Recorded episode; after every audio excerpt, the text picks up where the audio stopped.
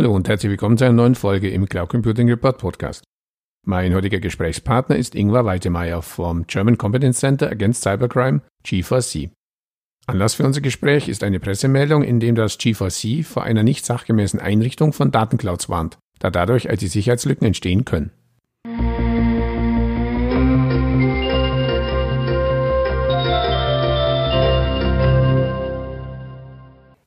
Hallo, Herr Weitemeyer, herzlich willkommen zum Interview für den Cloud Computing Report Podcast. Zum Einstieg bitte ich Sie, sich kurz in zwei, drei Sätzen vorzustellen.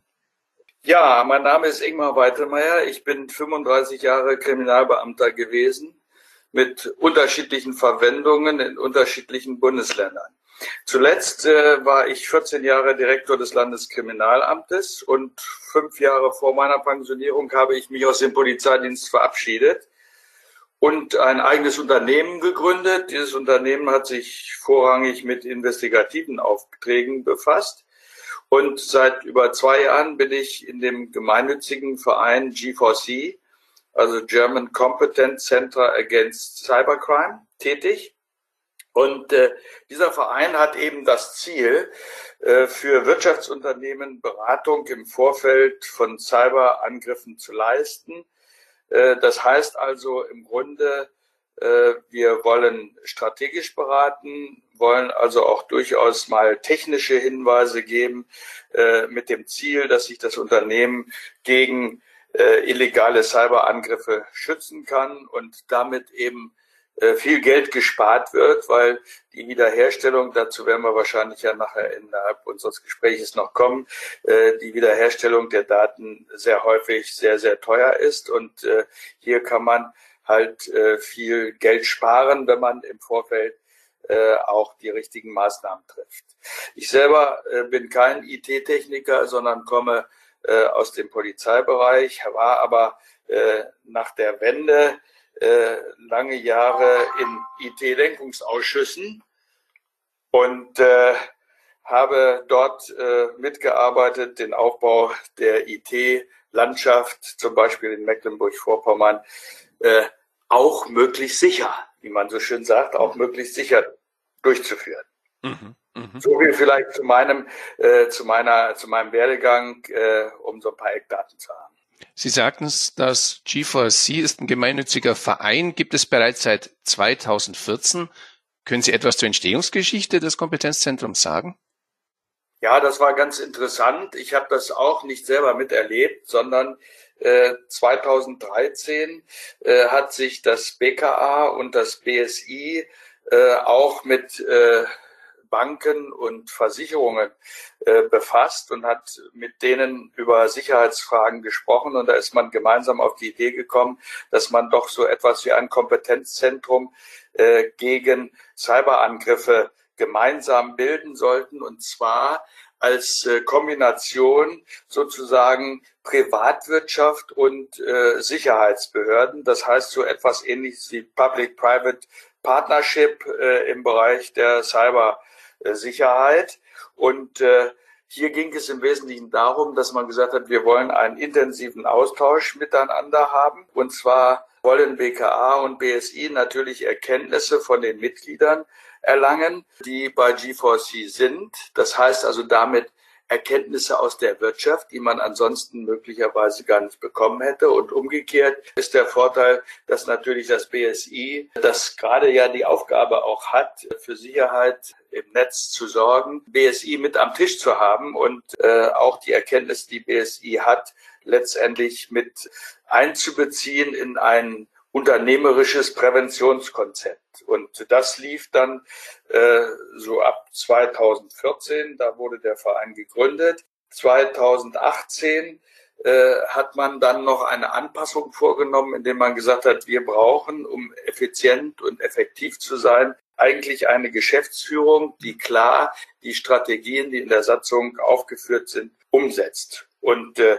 über diese über diesen Gang bin ich mit zu G4C gekommen, weil der Geschäftsführer äh, mich gefragt hat, der neue, äh, kommst du mit, machst du mit hier an der Stelle, äh, um da Unternehmen Schutz zu bieten. Und das habe ich natürlich gerne gemacht. Mhm. Lassen Sie uns noch mal kurz auf die Ziele des G4C zurückkommen. Hauptziel ist es, Sie sprachen es auch kurz schon an, präventiv, ermittelnd und reaktiv gegen Angriffe im Cyberraum vorzugehen. Ein sehr wichtiges Ziel, doch was tun Sie konkret, um dieses Ziel zu erreichen? Cyberangriffsabwehr ist heute eigentlich nur zu erreichen, wenn man sich miteinander eng austauscht und mhm. zwar eng austauscht in unterschiedlichen sowohl Unternehmensbereichen als auch mit äh, Sicherheitsbehörden. Und äh, wir führen jede Woche äh, ein Meeting durch, mittlerweile leider äh, im Wesentlichen nur durch Videokonferenzen mhm. und äh, tauschen uns aus was im Einzelnen für Erkenntnisse vorliegen, und zwar Erkenntnisse, die sowohl bei den Mitgliedern auftreten und die Mitglieder dann einbringen und sagen, wir haben einen Angriff gehabt und der Angriff sah so und so aus. Und die anderen haben dann die Chance, sich auch noch frühzeitig gegen solche Angriffe äh, durch äh, entsprechende technische oder, oder äh, rein praktische Umsetzungen innerhalb ihres Unternehmens so aufzustellen, dass man einen Angriff abwehren kann. Mhm. Das heißt also, es geht im Wesentlichen darum, möglichst viele Erkenntnisse zusammenzutragen, diese Erkenntnisse dann auch zu analysieren und letztendlich damit äh, eine Abwehrmaßnahme in Gang zu setzen. Und es geht eigentlich darum, viel, viel Geld zu sparen, wenn man es unterm Strich sieht. Wir werden ja vielleicht zu Einzelheiten kommen. Mhm. Bestimmte Angriffe und die Wiederherstellung von Daten äh, sind eben sehr, sehr teuer und das wird in dem Vorfeld sehr stark unterschätzt. Und äh, deshalb hier ein großer Schwerpunkt bei G4C. Natürlich führen wir auch gewisse Studien durch, um Entwicklungen für die Zukunft nochmal zu berücksichtigen und auch gleichzeitig einzubinden in unser Gesamtkonzept. Sie sprachen es an, Sie arbeiten sehr eng mit dem Bundeskriminalamt und auch dem BSI zusammen, aber auch international erfolgt ein Informationsaustausch mit relevanten Stellen in den USA und in Großbritannien. Können Sie dazu kurz etwas sagen? Natürlich ist unsere Zusammenarbeit sehr breit. Wir arbeiten nicht nur eben mit BKA und BSI zusammen. Das lassen Sie mich vielleicht nochmal sagen. Das ist ja ein wichtiger Faktor, nämlich, dass man äh, Geheimhaltung groß schreibt. Mhm. Das heißt also, die Unternehmen, die bei uns am Tisch sitzen, äh, die wollen natürlich nicht äh, in die Öffentlichkeit hinein mit ihrem Problem. Und äh, das muss man sicherstellen innerhalb des Austausches. Das heißt also, es muss ein gegenseitiges starkes Vertrauen aufgebaut werden. Derzeit ist es so, dass wir schwerpunktmäßig mit Banken und Versicherungen zusammenarbeiten, aber auch Branchenerweiterungen derzeit vorgenommen werden. Zum Beispiel sehr stark unterschätzt wird Energie- und äh, Versorgerbereich. Das sind meist mittelständische Unternehmen, die äh, angehängt sind an Städte und Gemeinden und äh, äh, die setzen nicht sehr häufig sehr viel Geld ein, um auch äh, und auch Know-how ein, äh, um Sicherheit zu bekommen, IT-Sicherheit. Und äh, das könnte zu argen großen Schwierigkeitsfragen kommen und Problemen kommen. Äh, und deshalb haben wir uns jetzt auch etwas ausgerichtet auf genau andere Bereiche, die auch sehr gefährdet sind. Healthcare äh, ist auch so ein Bereich, äh, wenn Sie sehen, der Angriff, ich will das nur mal, nur mal erwähnen, was so passieren kann. Der Angriff am 10. Dezember, äh, der gegen das EMA, die Europäische mhm. mhm. Arzneimittelbehörde, gerichtet war. Da, da erkennt man plötzlich, äh, wie wichtig es ist, äh, die richtige Hard- und Software zu haben, um sich gegen solche Angriffe zu wehren und vorgedacht zu haben. Denn wenn solche Dinge gestohlen werden, dann kann das natürlich auch zu immensen Problemen führen. Zum Beispiel, wenn man sagt, äh, die Daten sind weg und wir haben sie möglicherweise nicht mehr. Das ist ein Problem. Auf der anderen Seite geht es ja in aller Regel auch um viel Geld. Mhm. Ja, dass Entwicklungen, die man produziert hat oder entworfen hat, dass die dann möglicherweise entzogen werden. Und äh, das ist mit sehr viel Verlusten verbunden. Deshalb haben wir auch eine gerade für die mittleren und kleineren Unternehmen im Oktober eine Kooperationsvereinbarung auch mit der Polizeidirektion Göttingen durchgeführt, um mal zu sehen, wie können wir auch über Behörden und äh, Institutionen wie IHK und mhm. so weiter, wie können wir da mit kleineren und mittleren Unternehmen auch ins Gespräch kommen, um ihnen erstmal deutlich zu machen, wie äh, schwierig die Situation ist in dem Bereich und was sie tun müssen. Also Sie sehen, wir versuchen uns da momentan sehr breit aufzustellen und äh, um Ihre Frage zum internationalen Bezug zu beantworten. Wir wissen ja, dass in ganz, ganz vielen anderen Bereichen man immer gesagt hat, in der USA ist alles schon mal ein halbes Jahr früher und dann schwappt das Richtung Europa rüber. Mhm. Und äh, diese Situation des Rüberschwappens äh, stellen wir tatsächlich fest, wenn wir IT-Bereiche sehen. Das heißt also äh, bestimmte Angriffe, Ransomware oder DDoS oder was auch immer an Schadsoftware da genutzt wird. Das ist ja häufig auch schon in Amerika gelaufen. Und äh, deshalb haben wir gemeinsam mit dem BKA auch äh, Stränge aufgebaut in andere Staaten hinein. Wir haben ein Memorandum of Understanding vor ein paar Monaten mit dem Verein oder mit der Organisation, muss ich richtigerweise sagen, NCFDA. Das ist sozusagen das Pendant äh, in Amerika von G4C wie in Deutschland. Die sind also auch mit den Regierungsbehörden vernetzt und kriegen auch von dort entsprechende Informationen. Mit denen sind wir äh, mittlerweile also verknüpft und wir sind dabei, gerade zu überlegen, wie wir denn einen Datentransfer aus Amerika Richtung Deutschland und natürlich auch umgekehrt von Deutschland Richtung USA hinbekommen. Und äh, das will ich einfach nochmal sagen, weil das ein ganz zentraler Punkt ist, nicht nur sich an den Tisch zu setzen, wie wir das jede Woche machen mhm. und äh, sich zu unterhalten und auszutauschen, ist äh, wichtig, sondern wir sind gerade dabei, bis zur Mitte des Jahres äh, 2021 eine umfassende Datenplattform für G4C einzurichten. Äh, in diese Datenplattform bringen wir dann Erkenntnisse aus allen Bereichen, sowohl von unseren Mitgliedern, sowohl vom BSI, BKA und von den europäischen Sicherheitsbehörden wie, wie Europol zum Beispiel oder international von Interpol. Äh, da sind wir also auch im Gespräch, dass wir von dort Daten bekommen, die wir äh, in die Datenplattform aufnehmen. Und natürlich von NCFTA, also Amerika, werden wir solche Daten bekommen. Und mit England sind wir im Gespräch und interessanterweise haben wir auch über das BKA jetzt Kontakte zu G3C in der Ukraine bekommen. Ah. Also G3C heißen ja. die.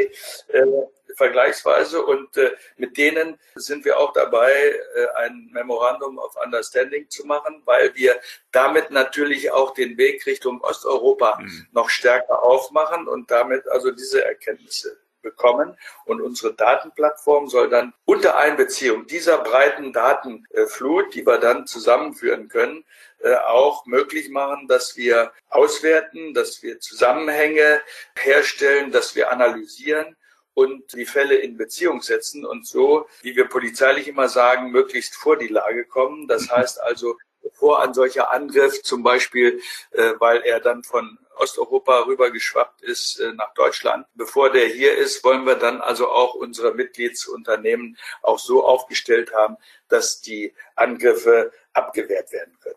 Lassen Sie mich noch mal ganz kurz auf Ihre Erweiterung äh, zurückkommen, weil Sie ja sagten, äh, G4C stammt aus dem Bankenumfeld. Da bewegen wir uns ja im Konzernbereich. Ich gehe mal davon aus, da ist nicht das Thema Cybercrime, Cybersecurity seit Jahren bereits ganz oben auf der Agenda. Aber Sie sprachen es ja an, Energieversorger, Behörden wie jetzt die EMA, aber auch ja äh, Krankenhäuser, Healthcare, Unternehmen äh, sind eher aus Mittelstand. Wo sehen Sie da derzeit die größten Defizite? Sind es die Kapazitäten? Ist es das Bewusstsein oder ist es schlicht das Geld, dass einfach das Budget fehlt, um sich noch besser vor solchen oder auf solche Cybercrime-Angriffe oder auf Cybercrime einstellen zu können?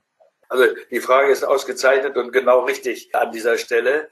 Das Bewusstsein gerade der kleinen und mittleren Unternehmen äh, im Hinblick auf Cybersicherheit ist nicht so groß wie bei den Unternehmen, die ganze IT-Abteilungen haben. Okay. Und äh, solche kleine und mittlere Unternehmen, die sagen immer, ach, es hat ja so lange gut gegangen. Und da muss ich jetzt nicht unbedingt äh, davon ausgehen, dass ich angegriffen werde. Außerdem, und das ist das Schlimme, wird unterschätzt, dass man auch, ja, ich will das mal sagen, so Rosinen als Unternehmen hat. Ne? Das mhm. heißt also, jeder hat ja so bestimmte spezielle Erkenntnisse oder Strategien mhm. oder etwas entwick neu entwickelt, was er einsetzen will in der Wirtschaft. Und hier wird erst sehr spät darüber nachgedacht, dass äh, es eine Gefahr ist, äh, die Daten entweder abzuziehen, weil sie mich interessieren oder mein Unternehmen lahmzulegen. Da wird also sehr häufig nicht dran gedacht. Ich habe das in meiner in meinem Vorleben in Mecklenburg-Vorpommern auch gesehen. Da war das äh, ähnlich. Wir haben polizeilich und auch aus dem Bereich des äh, Wirtschaftsschutzes, des Verfassungsschutzbereichs versucht, stark zu informieren. Und äh, da haben wir leider gesehen, dass äh, eben diese mittleren Unternehmen eben den Schwerpunkt da nicht setzen und sich erst dann wundern, wenn ein Angriff da gewesen ist und das kostet viel Geld. Mhm. Ja, also insofern Sicherheit kostet Geld, bringt eigentlich so, wenn man direkt hinguckt, nichts ein, aber ist äh, unterm Strich dennoch wichtig, äh, weil ich damit eben nicht davon ausgehen muss, dass meine Daten äh, oder ich minimiere, dass meine Daten abgezogen werden oder irgendwie beeinflusst werden von außen. Mhm. Also es kann im wahrsten Sinne des Wortes am Ende teuer zu stehen kommen, wenn ich mich mit so, so Politik nicht beschäftige. Genau. Ja. Lassen Sie uns noch ein bisschen aufs Thema Cloud Computing zu sprechen kommen. In der aktuellen Pressemeldung warnen Sie vor einer nicht sachgemäßen Einrichtung von Datenclouds, da dadurch IT-Sicherheitslücken entstehen können. Gerade in Corona-Zeiten sind diese Datenclouds ja aber eine wichtige Voraussetzung, zum Beispiel eben um Arbeiten im Homeoffice überhaupt erst zu ermöglichen. Wo liegen Ihrer Meinung nach die größten Sicherheitsgefahren bei diesen Datenclouds und wie können sich Unternehmen am besten davor schützen? Das ist ein ganz, ganz wesentlicher äh, Schritt, äh, sich äh, in die Cloud zu begeben und seine Daten dort äh, zu hinterlegen. Das geht eben tatsächlich gar nicht anders und äh, da werden wir mehr und mehr hinkommen. Gerade wenn Sie sehen, äh, über Homeoffice muss ich an die Daten herankommen und das lässt sich vielfach eben anders gar nicht darstellen. Und äh, auch je größer die Datenmengen werden, umso eher sind sie gezwungen, letztendlich eine Cloud zu nutzen und äh, damit äh, auch dafür zu sorgen, dass ihre Daten äh, dann auch sicher sind. Das muss man auch tun. Das heißt also, für mich ist die erste große Frage oder die, der erste Hinweis, dass man nicht ganz blauäugig an äh, eine solche Cloud äh, und an einen solchen Unternehmer, der die Cloud anbietet, herangeht, ohne dass man sich nicht mal informiert hat. Und informieren bedeutet letztendlich auch mal zu gucken, wo steht denn eigentlich der Server? Mhm. Ja, wohin gehen eigentlich meine Daten? Mhm. Wenn so ein Server in Russland, Amerika oder China steht, dann muss man auch davon ausgehen, dass natürlich Nachrichtendienste Zugriffe vornehmen, auch auf die Cloud, wenn da keine besonderen Sicherheitsvorkehrungen getroffen sind. Und äh, insofern äh, ist die erste Frage für mich, wo gehen meine Daten eigentlich hin? Das äh, würde ich als erstes gerne wissen. Zum anderen geht es natürlich auch darum zu sehen, welche Informationen brauche ich eigentlich noch, um sicherzustellen, dass meine Daten jederzeit auch äh, erreichbar sind. Mhm. Das heißt also, wir müssen gucken, ob es in der Cloud möglicherweise zu einem Flaschenhals kommen kann, weil die falsche Konfiguration gewählt worden ist. Das heißt also, es wäre ja möglicherweise für ein Unternehmen tödlich unterm Strich, wenn ich zu einem bestimmten Punkt, wenn ich an meine Daten heran muss, nicht drankomme, weil zum Beispiel die Cloud einen Flaschenhals hat und äh, meine Anfrage nicht dahin geht, wo sie hingehen soll. Das sind Dinge, die äh, erstmal allgemeiner Art sind, aber man muss eben halt auch sehen, wie passt die Technik, wie passt meine Technik als Unternehmen äh, zu der Technik, die der Cloud-Betreiber hat.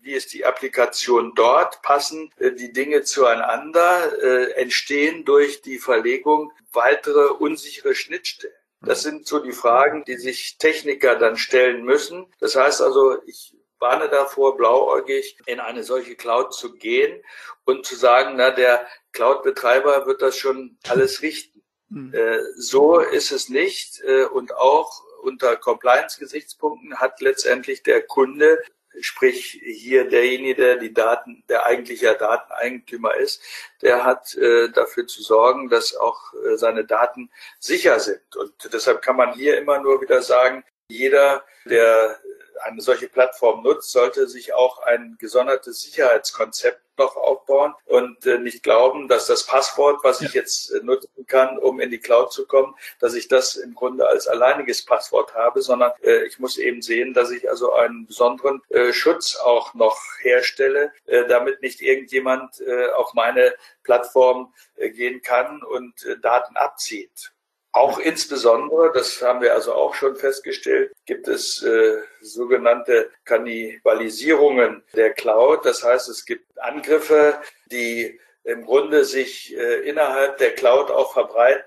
Und äh, da muss ich Vorkehrungen treffen, dass also solche verbreitete Schadsoftware nicht meine nicht meine Daten angreift und äh, alles Mögliche macht damit. Äh, was kann sich jeder gut vorstellen? Ja. Also gibt eine ganze Menge Notwendigkeiten. Hier ist auch Technik gefragt, ja. aber, und das lassen Sie mich zum, zu dem Punkt eben abschließend noch sagen, äh, wichtig ist natürlich auch, dass man seine Mitarbeiter entsprechend beschult, dass man seine Mitarbeiter auf dem technischen Weg mitnimmt. Das wird sehr häufig völlig hintangestellt und man wundert sich, warum Dinge nicht funktionieren. Äh, aber manchmal ist es eben tatsächlich so, dass äh, die Schwachstelle vor dem Computer sitzt und nicht in der Technik liegt. Der berühmte Faktor Mensch, ja.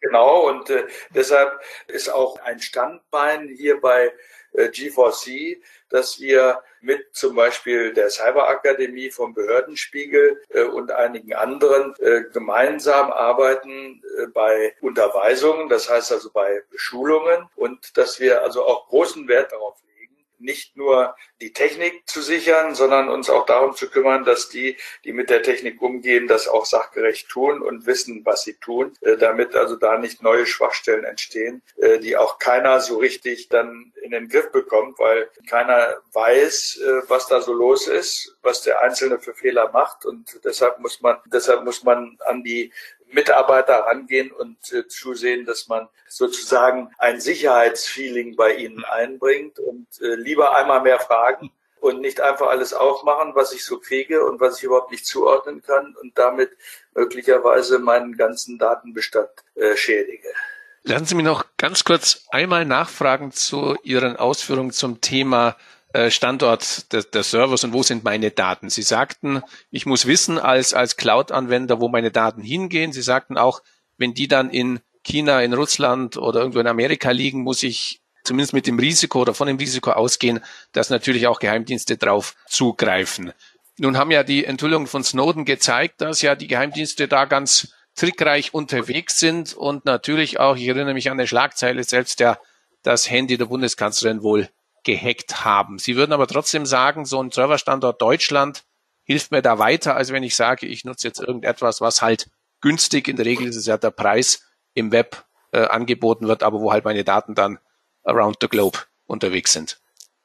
Also ich würde, ich würde immer darauf drängen, möglichst äh, in einem Land zu sein, wo ich sicher sein kann, dass die Daten auch äh, sicher gelagert werden, okay. dass die Daten dort nicht abgezogen werden. Und äh, es geht ja, es geht ja nicht nur um die Frage, äh, des Abziehens äh, für den Staat selber als Kontrollmechanismus, sondern man muss davon ausgehen, dass natürlich auch Spionage äh, dahinter stecken kann, dass äh, mein Wirtschaftsbereich den ich äh, aufgebaut habe mit äh, viel eigenen äh, Daten und mit viel eigenen Erkenntnissen, mit viel Neuerungen, die ich da eingebaut habe, dass die mein Know-how nicht dadurch abziehen, dass ich irgendwie über den Server schnell gehackt werden kann. Und in irgendeinem anderen Staat, wenn ich das zum Beispiel China hat das ja bewiesen, dass sie Grunde äh, auch äh, Daten abziehen und dann versuchen, das, was dort herstellbar ist, mhm. äh,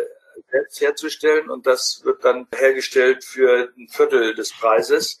Äh, und damit äh, fliegt man sehr schnell auch aus einem, äh, aus einem bestimmten Wirtschaftsbestand raus. Und das muss vermieden werden.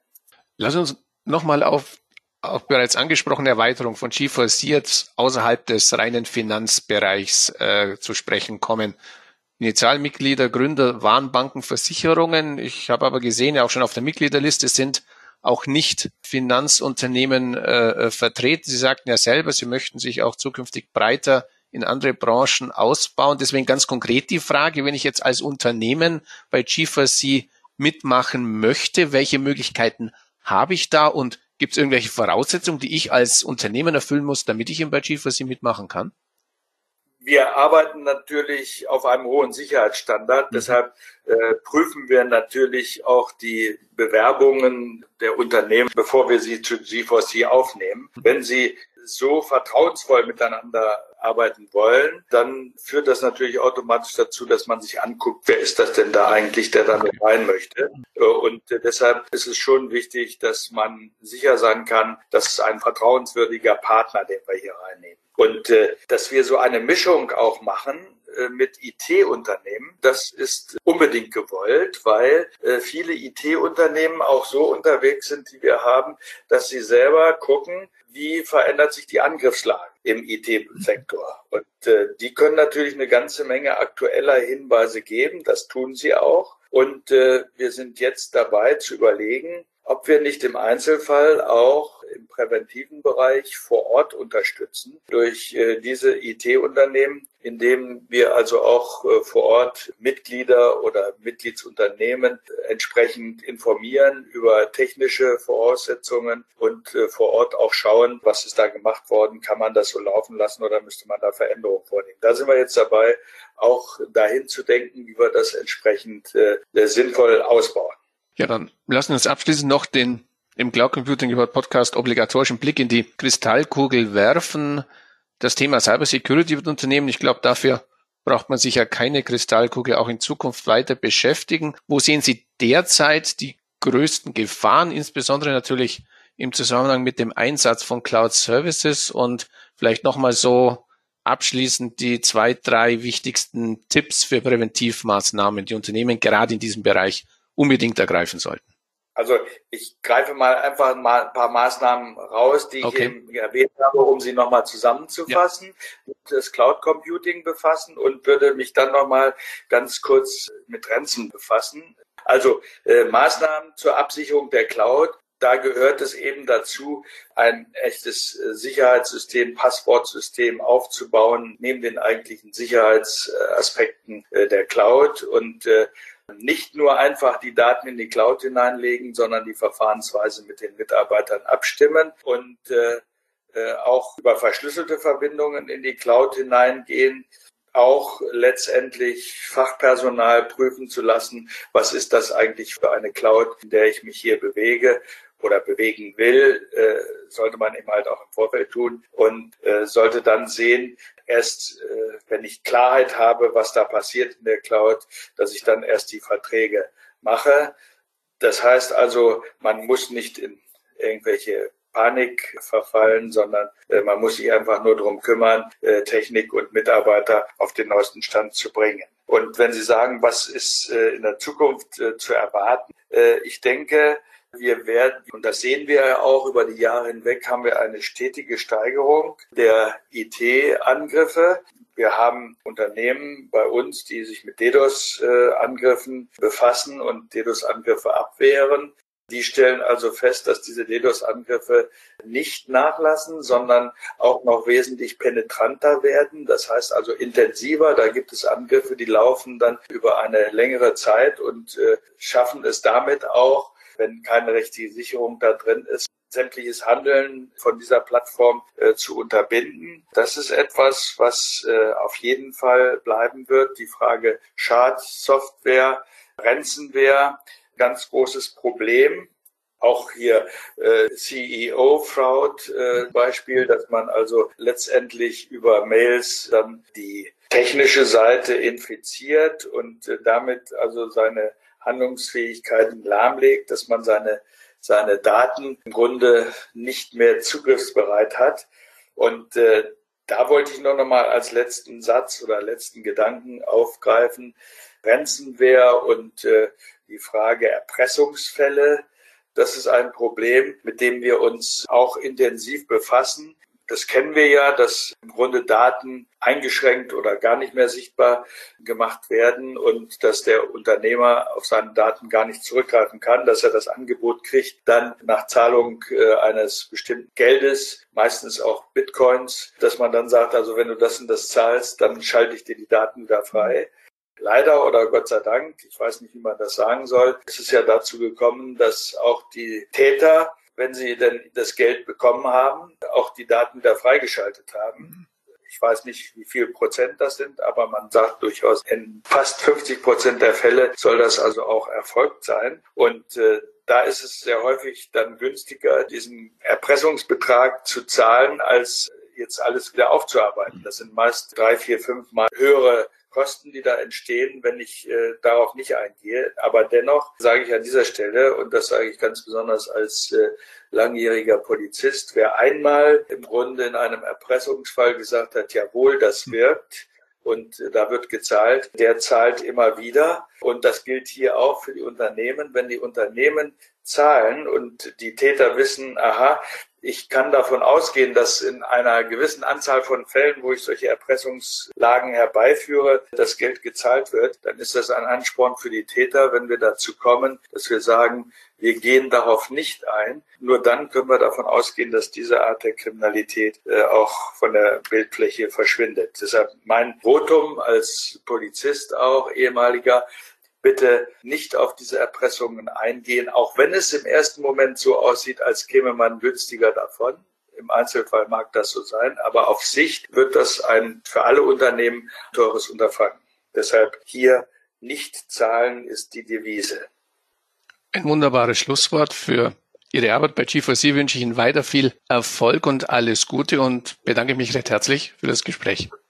Herr Grohmann, ich bedanke mich auch recht herzlich und alles Gute auch für die Unternehmen, die heute hier zugehört haben. Äh, und wenn Sie Fragen haben, gerne bei G4C melden.